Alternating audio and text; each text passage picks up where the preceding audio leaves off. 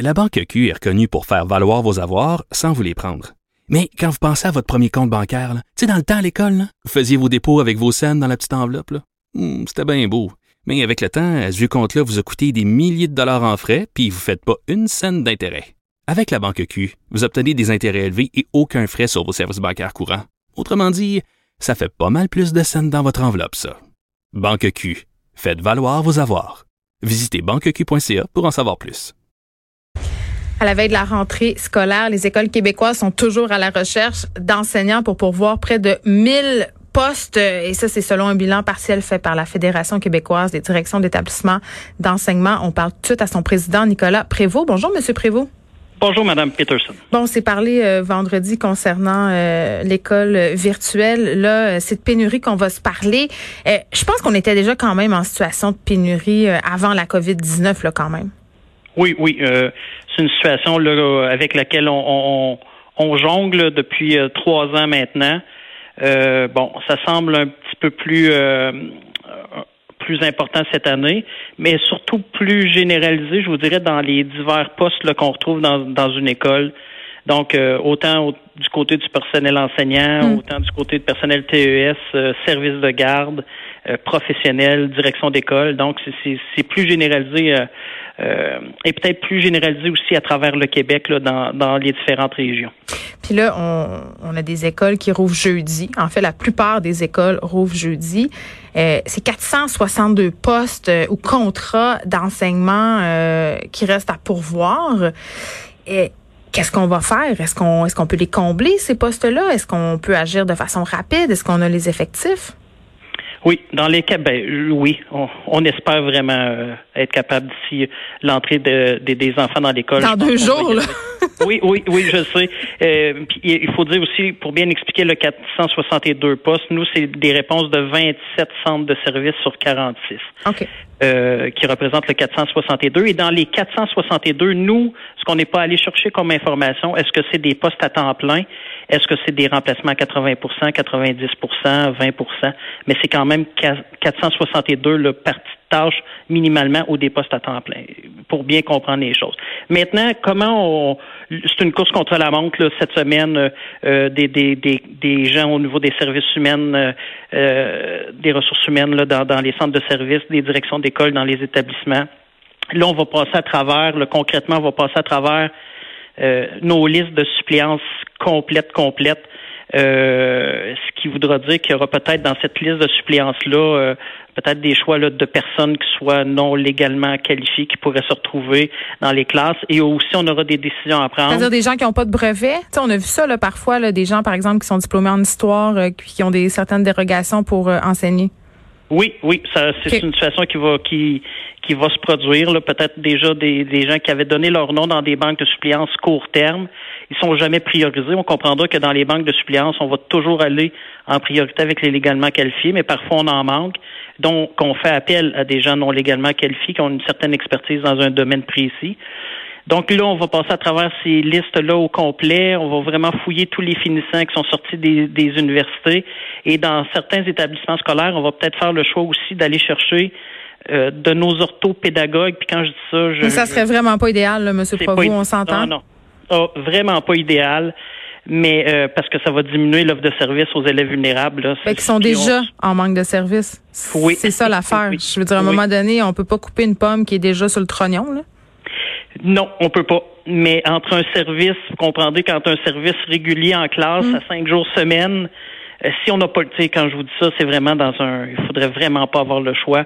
Mais entre mettre une enseignante en, classe et ou peut-être offrir du service, puis je sais que c'est un choix moralement, c'est écoutez, c'est pas facile, là, mais mm. ça, ça peut être ce type de choix-là qu'on aura à faire, qui va faire que d'ici l'entrée scolaire, oui, on risque de retrouver, d'avoir pas mal tout notre monde. Mais euh, comme je vous dis, là, mais une fois que ça, ça sera fait, par exemple, nos listes de suppléances seront complètement euh, euh, à sec. Là. on va avoir, je vais dire, là, vraiment presser, le citron au maximum. Et il faudra pas avoir trop trop de, d'imprévus en, mm. cours de route. Puis ce qui est fou en ce moment, parce que ce phénomène-là, on l'avait connu aussi l'an dernier, mais avec les directions d'école. Je me rappelle avoir fait des entrevues à la veille de la rentrée avec des écoles où on avait tout simplement pas de direction. Il y a des questions d'organisation, des questions budgétaires. c'est une problématique complexe, la pénurie dans les écoles, surtout à Montréal. puis là, en ce moment, c'est quand même pas l'argent le problème, là, parce que on l'a vu, là, il y a une volonté du gouvernement de régler les affaires. Là. Les cordons de la bourse sont déliés sur un moyen temps. Oui. Au niveau budgétaire, là, les sous sont là. Mais qu'est-ce qui bloque alors? Écoutez, le, moi, je, reviens toujours sur deux, deux choses.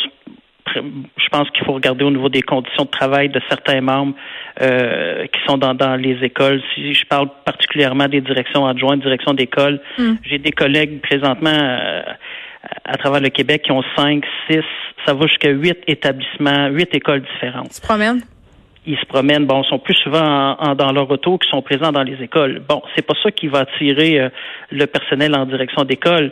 Pour nos enseignants, personnel de soutien, je sais que c'est pas toujours facile. Euh, je pense à nos surveillants d'élèves qui ont des tâches euh, coupées dans le sens ils viennent faire une demi-heure le matin, des fois une heure sur l'heure du midi, ils reviennent à la récréation.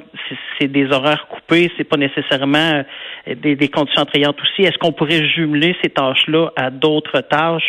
Je pense à nos éducatrices en service de garde qui sont présentes dans les écoles le matin, le midi, le soir. Est-ce qu'on pourrait regarder euh, des fois à offrir, euh, est-ce qu'ils peuvent pas donner un service justement de soutien à nos élèves autres, mais qu'on qu'on qu'on leur donne les les les les, les, hmm. la façon de le faire aussi, là, pas juste dire tu vas le faire, mais avoir les, les outils pour le faire, pour offrir des, je vous dirais, des conditions d'emploi attrayantes pour avoir. Mais le ministre Roberge quand même euh, mis en, en place, euh, corrigez-moi si je me trompe parce que c'est un peu loin dans ma tête, là, mais euh, un, une espèce de programme d'accompagnement là pour justement ces nouveaux profs qui étaient comme un peu laissés à eux-mêmes, mais aussi pour les profs en général qui étaient dépassés. Oui, dans les deux dernières années, on a vu euh, des nouvelles choses euh, être mises en place, surtout pour le personnel enseignant. Euh, pour bon un service de tutorat, d'accompagnement pour les accompagner en, début de carrière parce qu'on avait malheureusement beaucoup d'enseignants qui quittaient dans les cinq premières années en fonction, qui quittaient complètement l'éducation pour d'autres choses. Il a mis en on a mis le gouvernement a mis en place cette structure là. Le ministère aussi a mis en place un système de bourse euh, pour les étudiants qui s'en vont dans les facultés d'éducation. Euh, bon, c'est déjà deux bonnes euh, décisions de prise, deux bonnes choses de fait pour attirer des gens en éducation. Maintenant, moi, je dis aussi tout le temps qu'il faut faire attention à notre discours. Moi, le premier, comme président de fédération de direction d'école, oui, c'est une tâche complexe. Oui, c'est pas toujours facile dans le réseau d'éducation. Euh, mais bon, il faut aussi dire que c'est un réseau, c'est un, un métier qui est gratifiant, qui est valorisant. On travaille avec les jeunes et adultes de la province du Québec pour leur réussite éducative, pour leur, leur, socialisation, pour en faire des, des citoyens de demain. Donc, c'est c'est comme bien des corps de métier, là, Monsieur prévaut, c'est-à-dire qu'on parle des enseignants, qu'on parle des infirmières, qu'on parle des préposés bénéficiaires, puis on s'entend, ce sont pas du tout les mêmes corps de métier, mais souvent, justement, socialement, ce sont des, des jobs qui sont un peu dévalorisés, et même c'est hyper gratifiant de les faire, euh, tant au niveau de la rémunération que des conditions de travail. Vous pouvez comprendre les gens de pas trouver ça tellement tentant. Vous le comprenez, ça? Oui, tout à fait. Euh, tout à fait, je, je, je, je, comprends parce que quand on parle, euh, bon, je vous parlais tantôt d'aspects peut-être au niveau des conditions qui sont plus techniques, mais si on revient sur le côté salarial, euh, écoutez, il y a aussi euh, du chemin à faire à, ce niveau-là. Je, ne m'en cacherai pas. Euh, mais bon, c'est ça. Présentement, le pouvoir attractif là, dans les différentes sphères de l'éducation, on sent qu'ils sont pas là. Même s'il y a une petite amélioration au niveau des, des inscriptions dans le dans les bacs en éducation dans la dernière année. Mm. On sent qu'il y a encore du chemin à faire, mais on travaille présentement avec le ministère à trouver des solutions à court terme mais aussi des solutions à long terme, parce qu'on sait que cette problématique-là euh, va être récurrente l'an prochain. Bon, là, votre compilation euh, a été présentée au ministre Jean-François Robert. Ça a été quoi sa réaction? Ben, écoutez, M. Robert est, très ouvert et, et surtout très sensible à, la problématique là, qu'on vit présentement au niveau de la pénurie de, personnel qui s'est, comme je disais, élargie dans les nombreux domaines. Mm-hmm. Bon, là, on est vraiment en discussion, en, recherche de solutions à court terme. Écoutez, on a des rencontres, euh, trois rencontres de cédulés euh, cette semaine où on aura ces discussions-là euh, pour trouver des solutions pour présentement, là, pour s'assurer d'un service adéquat à, nos, à nos élèves, jeunes et adultes mais aussi pour essayer de trouver des, des solutions à long terme. Ben oui, parce qu'il va en falloir euh, des solutions à long terme aussi, mais à court terme, ça demeure préoccupant, surtout que c'est une année où on aura besoin de beaucoup de ressources, là, pas seulement financières, mais humaines. On a besoin de tout notre monde pour accompagner euh, les élèves, les parents et dans cette rentrée historique qui ne ressemblera à rien de ce qu'on a connu auparavant. Oui. Écoutez, à court terme, euh, euh, est-ce qu'il y a du, est-ce qu'on peut regarder vers des, des, options vers nos enseignants retraités? Est-ce que hmm. moyen Comme on a rappelé des, préposés et des infirmières? Ben pourquoi pas? Euh, on a des enseignants retraités qui sont peut-être prêts à lever la main présentement à venir donner un coup de main au réseau euh, euh au réseau d'éducation. Est-ce qu'il y a des choses à regarder aussi du côté des universités? Avec nos stagiaires qui sont déjà euh, en stage 4? On sait que le stage est quand même de longue durée. C'est une période de 3 et 4, mais est-ce qu'on peut regarder des choses aussi? Est-ce qu'on peut regarder écoutez, des, des avenues monétaires pour attirer je, je, Des bonnies COVID? je ne sais pas qu'est-ce qu'on pourrait trouver, mais euh, écoutez, c'est toutes ces discussions-là, on, verra là euh, euh, cette semaine où, où nous mènera mm. les solutions, parce qu'il y a beaucoup de validation à faire.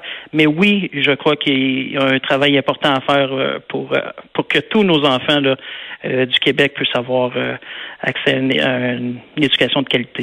Nicolas Prévost, merci Nicolas, qui est président de la Fédération québécoise des directions d'établissements d'enseignement. Vous l'avez entendu, là, les enseignants à la retraite, levez la main ça vous tente de venir aider. Je pense que le réseau a bien besoin de vous. On se parlait du manque de personnel euh, dans nos établissements scolaires. Quand même, 1000 postes sont à combler et la rentrée euh, approche à grands pas.